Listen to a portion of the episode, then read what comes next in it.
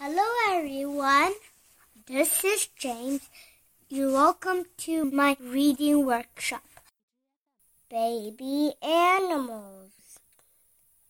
Written by Cheryl Ryan. This is a kitten.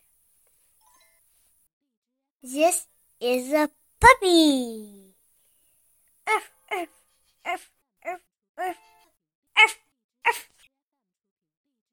This is a chick.